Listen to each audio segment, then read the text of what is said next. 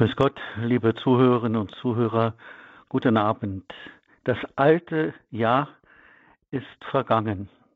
Einige Stunden haben wir noch und manch einer mag, denken, wie schnell ist doch alles vergangen, wie schnell ging dieses Jahr zu Ende. Am Ende des Jahres schauen wir in Gedanken oft zurück. Neben der Dankbarkeit für viele gute Begegnungen und Erlebnisse trotz Corona-Zeiten plagt uns aber auch das, was nicht gelungen ist, sei es in menschlichen Beziehungen, sei es in unseren Vorsätzen, vielleicht auch bedingt durch die Einschränkungen, die wir alle durchleiden müssen. Wir Menschen sind gewohnt, aus der Vergangenheit zu leben. Der Blick zurück kann hilfreich sein und für die Heilung der Erinnerungen ist er auch oft notwendig. Er kann aber auch lähmen und uns daran hindern, das Leben in der Gegenwart zu gestalten, im Jetzt. Hier befreit die Botschaft des Paulus. Das Alte ist vergangen. Die Bibel ermutigt uns, das Vergangene zu bedenken, Kraft aus der Erinnerung zu schöpfen und darüber nachzusinnen. Nachzusinnen über das, was Gott Gutes getan hat. Die Bibel fordert uns aber auch dazu auf, das Alte hinter uns zu lassen, um Christus nachzufolgen und ein neues Leben in ihm zu leben. Wer die Hand an den Flug legt und zurückschaut, ist meiner nicht würdig. Heute Abend wollen wir das alte Jahr in Gottes Hände legen. Tun Sie es ganz bewusst und vertrauen Sie der Barmherzigkeit Gottes und nehmen Sie sich Zeit dafür. Ich hoffe, dass jeder von uns heute Abend wenigstens einige Minuten oder vielleicht auch eine halbe Stunde Zeit hat, um einmal alles noch, was einem wichtig war und was einem in Gedanken kommt, in die Barmherzigkeit und in die Liebe, in den liebenden Händen Gottes legen. In die liebenden Hände. Im Psalm 77, in den Versen 5 bis 15 heißt es, Du hältst mir die Augenlider offen. Ich bin voll Unruhe und kann nicht reden. Ich überdenke die Tage der Vorzeit, die längst entschwundenen Jahre. Ich denke bei Nacht an mein Seitenspiel. Ich sinne in meinem Herzen nach, und es grübelt mein Geist und fragt, wird der Herr auf ewig verstoßen und niemals wieder Gnade üben? Ist seine Güte für immer erschöpft? Sind seine Verheißungen abgetan für alle Zukunft? Hat Gott vergessen, gnädig zu sein oder im Zorn sein Erbarmen verschlossen? Das sind Gedanken, die uns auch schon sicher gekommen sind oder die wir gut nachvollziehen können. Diese Gottferne auch zu erleben. Und weiter heißt es dann, da sagte ich mir, das bekümmert mich schmerzlich, dass das Walten oder auch sagen das Verhalten des Höchsten sich hat geändert. Ich will gedenken der Taten des Herrn, will gedenken deiner Wunder von der Vorzeit her. Wir sinnen über all dein Tun und deine großen Taten erwägen. O Gott, erhaben ist dein Weg. Wo ist eine Gottheit so groß wie Gott? Du bist der Gott, der Wunder tut. Du hast deine Macht an den Völkern bewiesen. Ja, der Psalmist hat dieses Vertrauen auf Gott. Er erfährt die scheinbare Abwesenheit Gottes. Er klagt. Aber er überdenkt auch die Vorzeit. Er hat Gott als lebendig und rettend erfahren. Doch jetzt, das Leben ist vielleicht ganz anders gelaufen als geplant, der Glaube schwach geworden, das Vertrauen auf Gott geschwunden. Nach all dem Klagen und Zweifeln Und dem zweifelnden Suchen nach Gott und seiner Güte sagt der Psalmist, ich sinne über all dein Tun und deine großen nach und deine großen Taten will ich erwägen. Er geht von sich weg. Und das ist für unser geistliches Leben ganz wichtig. Er bringt seinen Schmerz, seine Trauer, sein Fragen, sein Zweifeln vor Gott. Er spricht es aus. Und dann spürt er aber auch, ja, das kann nicht alles sein. Ich habe doch auch Gott erfahren in der Geschichte meines Lebens. Und der Psalmist will damit sagen, dass wir aus uns heraustreten, dass wir auf Gott schauen, auf die Großtaten, auf das, was wir auch in der Erinnerung, in der Vergangenheit erfahren haben, die großen Taten erwägen, nicht um sich selbst kreisen. Wichtig ist schon zu wissen, ja, und schon dass dieses Gefühl, was er erlebt, es ist schon wichtig, dass wir das auch in uns zur Sprache bringen und nicht verdrängen. Und dann, wir sehen ja oft das Dunkle und dann, gerade jetzt in der Weihnachtszeit, das Licht, das Kind in der Krippe, dann die großen Taten Gottes sehen. Nicht bei sich stehen bleiben, auf Gott zugehen nicht im eigenen Elend, sondern sich daran erinnern. Und wir als gläubige Menschen können das wunderbar. Jetzt in der Weihnachtszeit, dann Ostern, Karfreitag, Ostern. Das ganze Kirchenjahr ist ja so aufgebaut. Die Großtaten Gottes. Sie werden uns immer wieder durch die Liturgie vermittelt. Da ist unser Anker. Beides gehört zu uns. Das Ringen, ja, manchmal auch das Zweifeln, das Anklagen Gottes. Aber wir haben einen Ort, wir haben etwas, was uns da rauszieht. Und das ist eben die Liturgie, die Erfahrung des lebendigen Gottes. Was Gott in der Geschichte getan hat, was Gott, er ist Mensch geworden, um uns zu erreichen, er ist am Kreuz gestorben für unsere Sünden. All diese Dinge sind die Kraft, die wir haben. Und der Psalmist, O Gott, erhaben ist dein Weg. Wo ist eine Gottheit so groß wie du?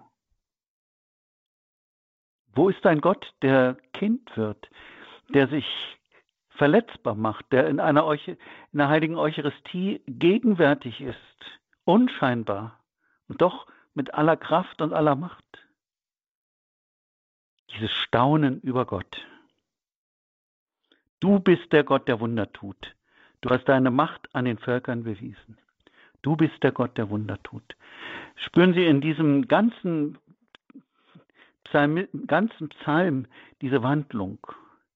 Du bist der Gott, der Wunder tut. Dieses Vertrauen, diese Zuversicht.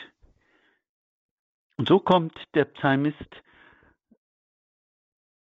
aus seiner Enge, aus seinem Leid, aus seinem ja vielleicht auch wirklich erfahrenen Unrecht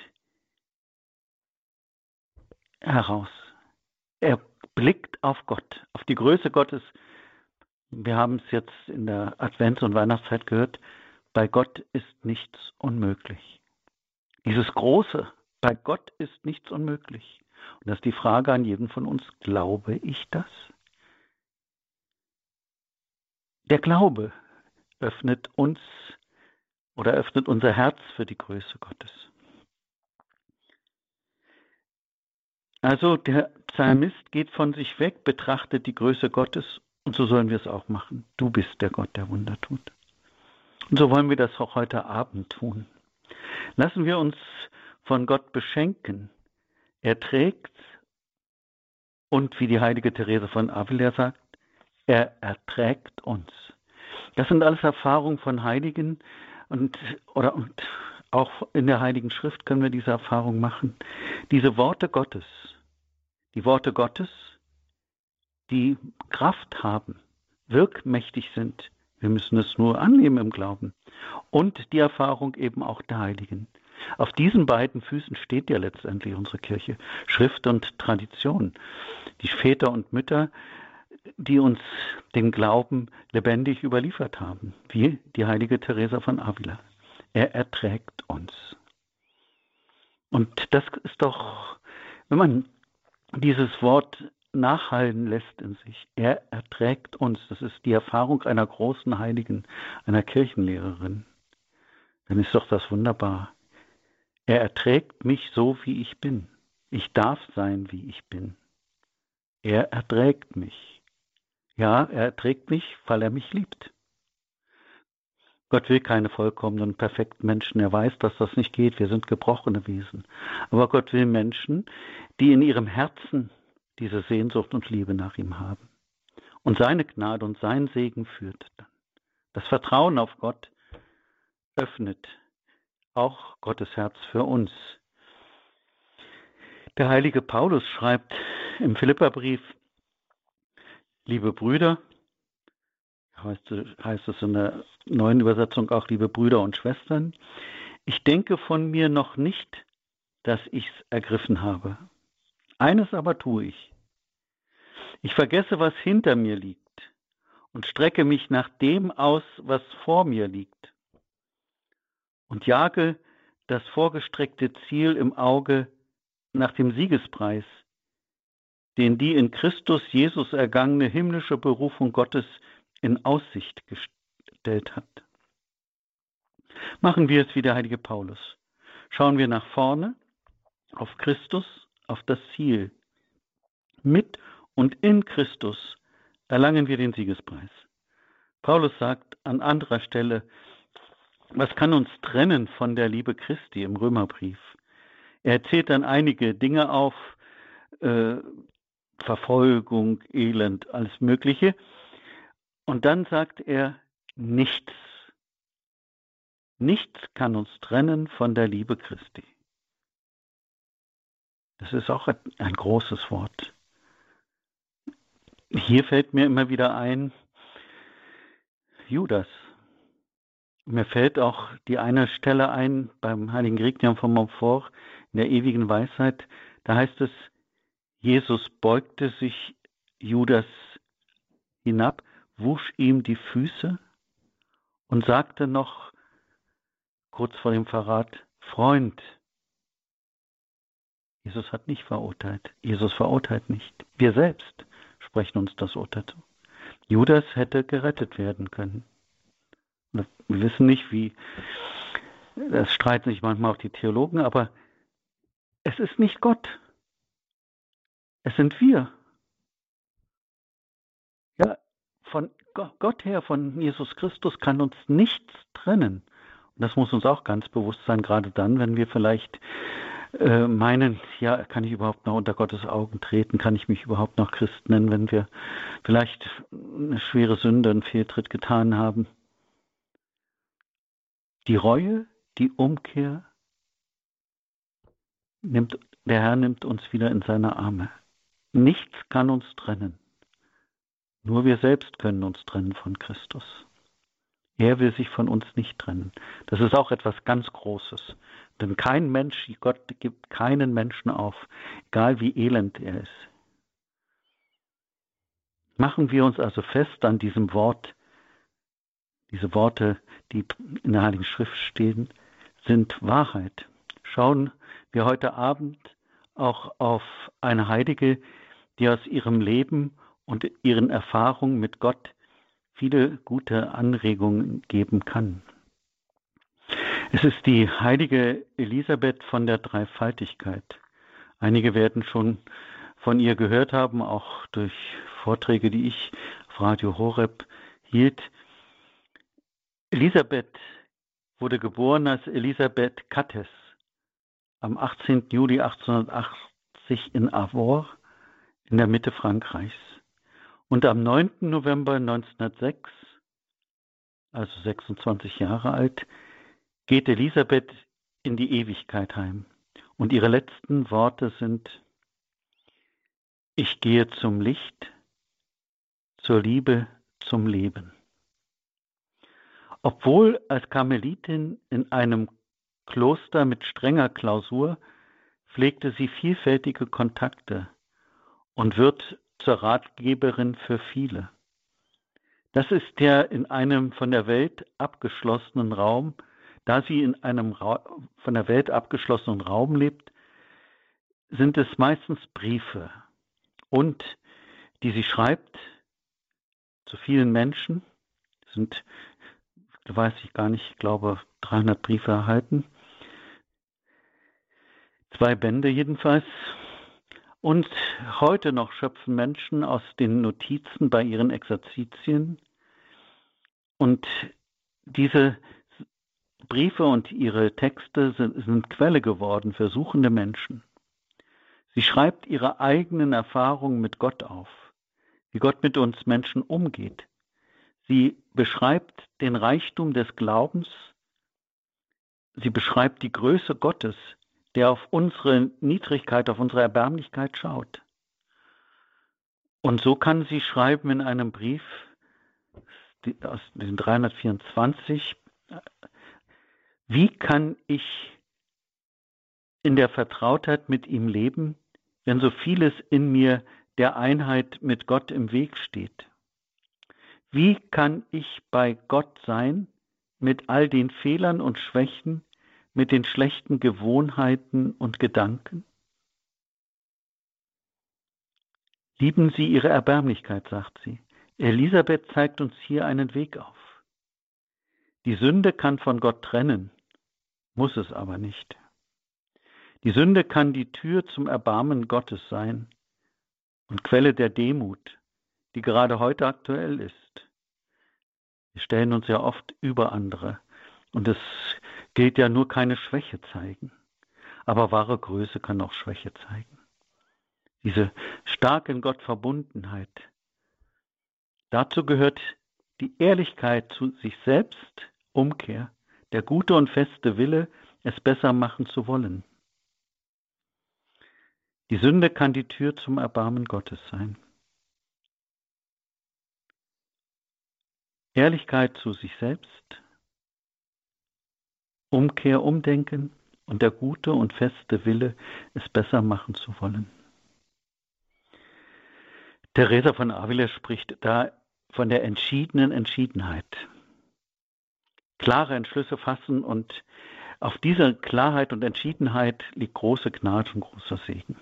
Das ist auch die Erfahrung meines Lebens und sicher von uns haben einige das auch schon so erfahren, dass da so eine ein Kraftschub kommt, der uns nach vorne bringt. Elisabeth schreibt in diesem Brief, lieben Sie, wie schon erwähnt, Ihre Erbärmlichkeit, denn darin übt Gott seine Barmherzigkeit.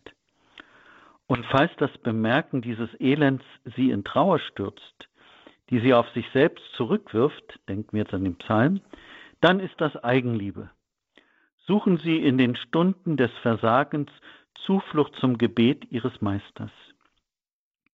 Je mehr Sie Ihre Schwäche spüren, umso größer muss Ihr Vertrauen werden. Denn er allein ist es, auf den Sie sich stützen. Jetzt wollen wir einfach einmal diesen Gedanken nachgehen in dem Lied Ich stehe an deiner Krippe hier, das wir jetzt hören.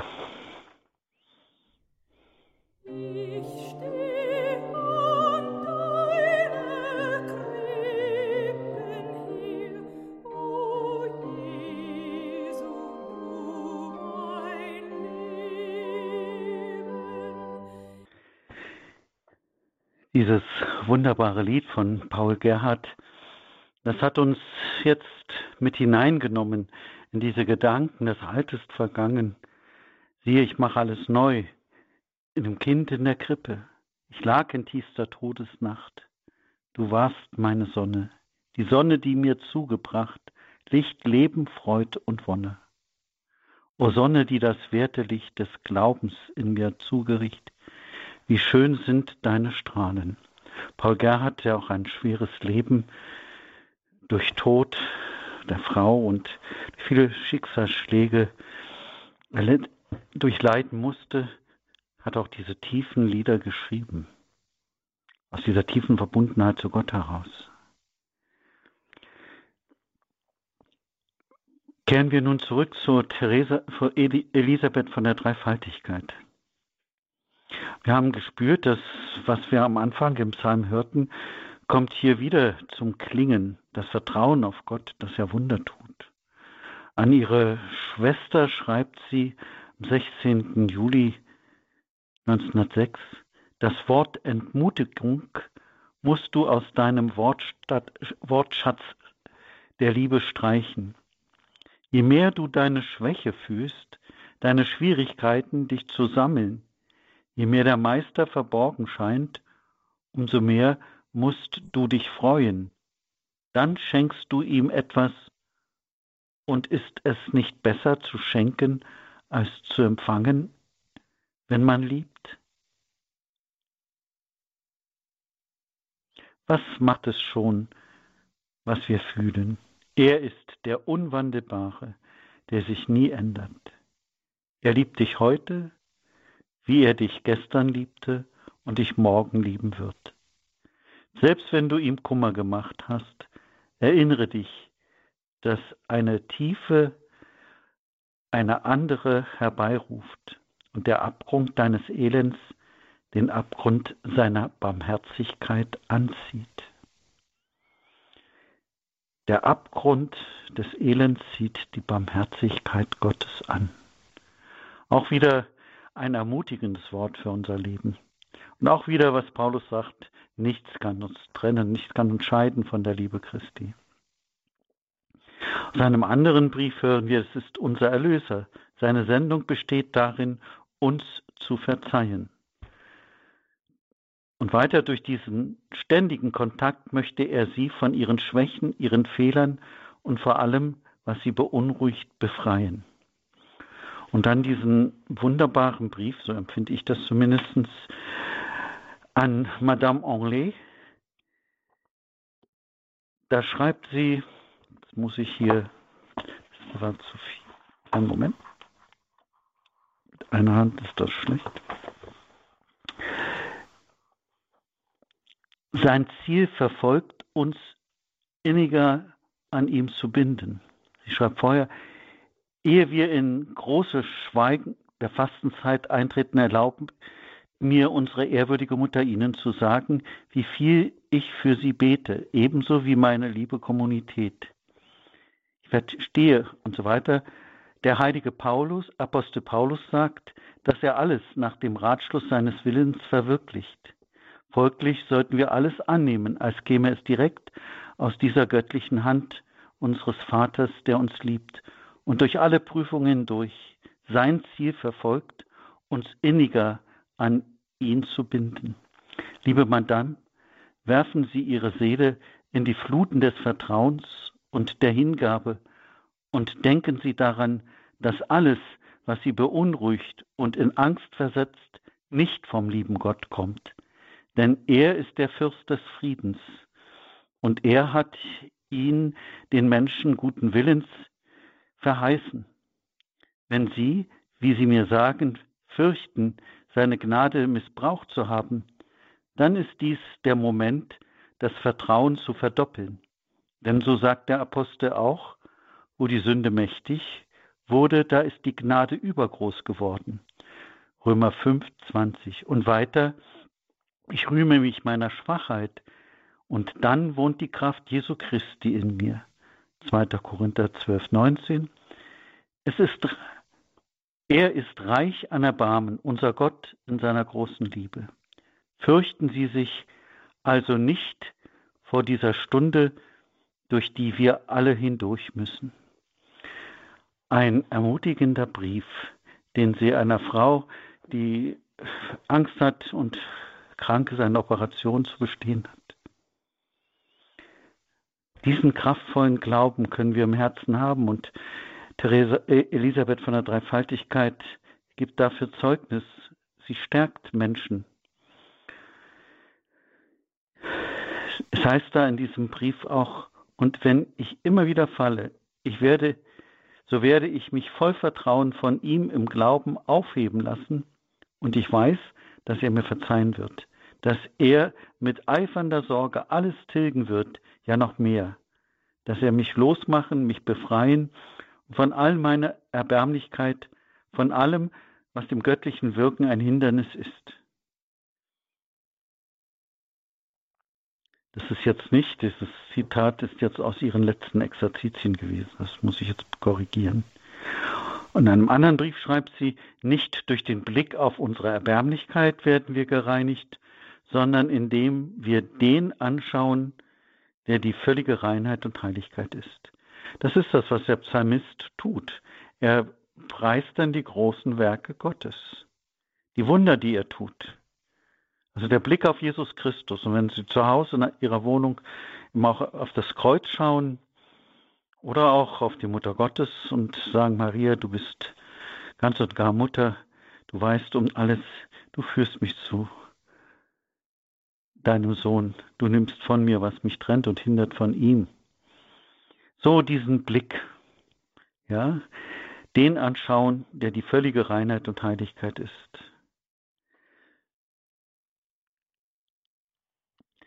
Über sich schreibt sie in einem Brief, die arme Elisabeth macht ihrem Meister gegenüber noch manche Dummheit.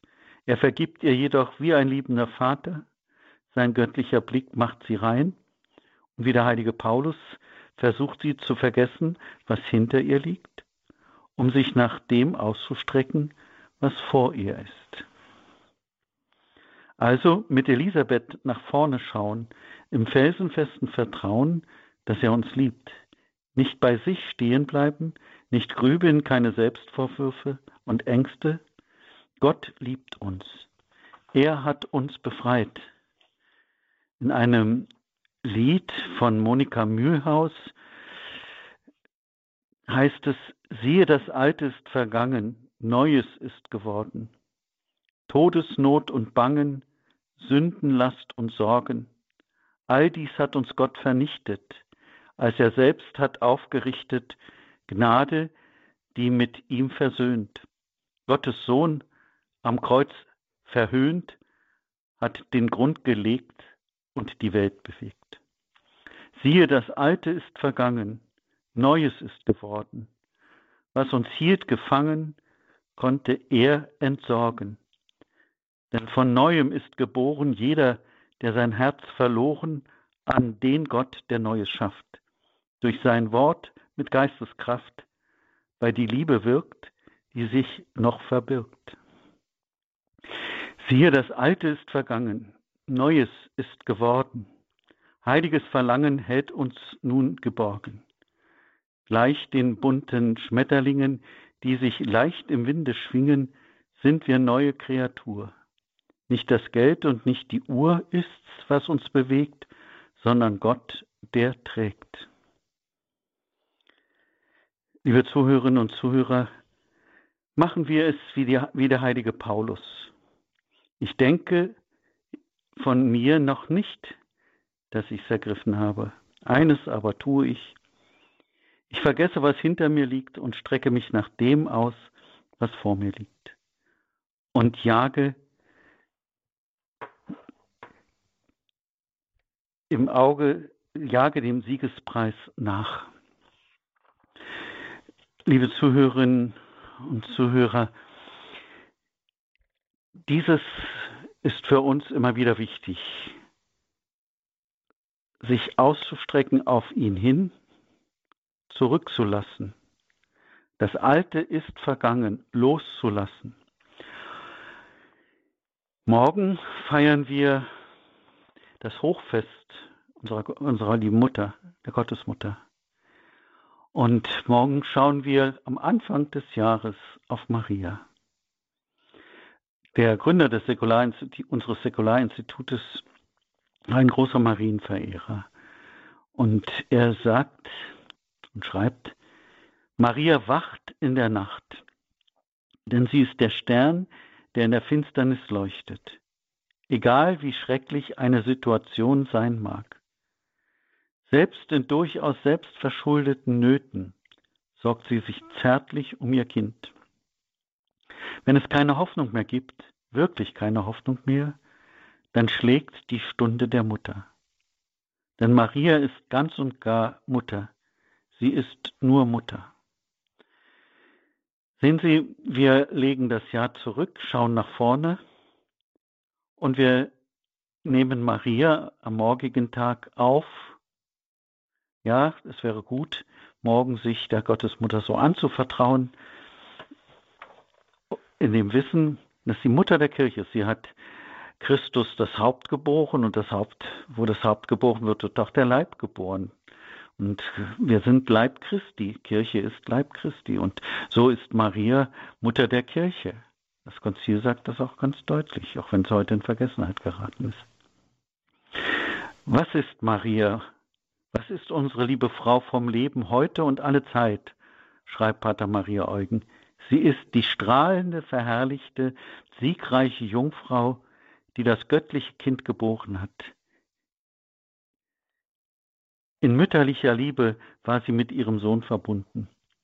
Oft und oft senkte sie ihren Blick in die Augen Christi, die kristallhellen Quellen, die Fenster seiner Seele, die ihr im Glauben bereits Zutritt zu seiner Gottheit schenkten. Sie schaut in diese tiefe, Tiefen hinab, trank an diesen Quellen und in der Betrachtung ihres Sohnes Jesus, in der Versenkung in seine Gottheit und in seine Seele wurde sie unmerklich Christus ähnlich. Bei seiner Geburt hatte sich in seinem Antlitz und in seinem klaren Blick die Schönheit seiner jungfräulichen Mutter wiedergespiegelt. Nun aber soll Maria die Schönheit Christi des Erlösers zur Vollendung bringen. Denn als Christus sein Erlösungswerk vollzog, wurde sie erneut Mutter, Mutter der Gnade, Mutter des mystischen Leibes der Kirche, Ihr Muttersein weitete sich, wurde so weit wie die göttliche Barmherzigkeit. Und siehe da, jetzt ist Christus mit allen Erlösten gleichermaßen ihr Kind. Und wieder betont er, Maria, Mutter Christi, Mutter der Kirche, unsere Mutter, sie neigt sich über jeden von uns, ist voll Liebe und besorgt. In Zeiten da alle Hoffnung schwindet, Ängste auf uns lasten, ist sie mehr denn je unsere Mutter. Immer wieder ist Pater Maria Eugen erfüllt von dieser Mutterschaft Mariens. Und das können auch wir. Auch wir können uns Maria äh, als, wir können Maria, unsere Mutter, aufnehmen als die, die der Herr uns unter dem Kreuz gegeben hat. Bitten wir sie, uns in ihre Hingabe hineinzunehmen, sagt Pater Maria Eugen, in die völlige Verfügbarkeit für den Willen Gottes, für alles, was er für uns und mit uns vorhat, für alles Leid, das er uns schicken will, vor allem für alle Gnaden, die er uns schenkt, schenken, für die Höhe, zu der er uns führen will. Wir dürfen überzeugt sein, dass sie uns in, mit ihrer grenzenlosen mütterlichen Liebe umhüllt. Und so wollen wir heute Abend auch beten mit Pater Maria Eugen zu, zu unserer Mutter. Wir bitten dich, o Maria, sei allen Menschen Mutter, sei ganz und gar Mutter, nicht nur Mutter des Lebens, Mutter der Liebe, sondern Mutter der Barmherzigkeit. Sei die Mutter jenes Lebens, das sich unseres Elends erbarmt, um es aufzurichten, zu beleben, damit neues Leben daraus entstehen kann. Ja, bitten wir an heutigen Abend auch eben Maria, dass sie uns ganz mit dieser mütterlichen Liebe umhüllt, ja, dass sie uns den Heiligen Geist erfleht,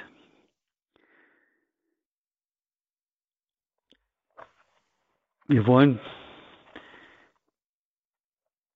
jetzt zum Schluss ein Gebet beten, das gegrüßet seist du Maria, und dann gebe ich Ihnen den Segen. Gegrüßet seist du Maria, voll der Gnade, der Herr ist mit dir. Du bist gebenedeit unter den Frauen, und gebenedeit ist die Frucht deines Leibes, Jesus. Heilige Maria, Mutter Gottes, bitte für uns Sünder, jetzt und in der Stunde unseres Todes. Amen. Wie mit Maria das neue Leben Gottes in dieser Welt begonnen hat, so wird auch das neue Jahr mit, werden wir das neue Jahr mit Maria begehen können. In der Freude, dass sie uns begleitet. Ich wünsche Ihnen, Ihren Angehörigen und alle Ihre Freunde, um die Sie sich sorgen und die sich um Sie sorgen, diese Kraft loszulassen. Das Alte ist vergangen. Siehe, ich mache alles neu. Durch die Geburt des Herrn ist alles neu geworden. Und Maria ist die Frau des neuen Lebens, des Lebens in Gott. Sie hat es uns gebracht als Dienerin, als Magd.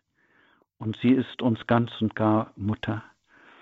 In diesem Sinne wünsche ich Ihnen ein frohes und gesegnetes Jahr 2022. Blicken wir auf ihn im festen Vertrauen an der Hand Mariens gehen wir in dieses Jahr hinein. Der Herr sei mit euch. Und mit deinem Geiste. Der Herr segne Sie, Ihre Familienangehörigen und Freunde, auf die Fürsprache unserer Mutter Maria, der Frau des Lebens und des heiligen Josefs, der Vater, der Sohn und der Heilige Geist. Amen. Gelobt sei Jesus Christus. In Ewigkeit. Amen.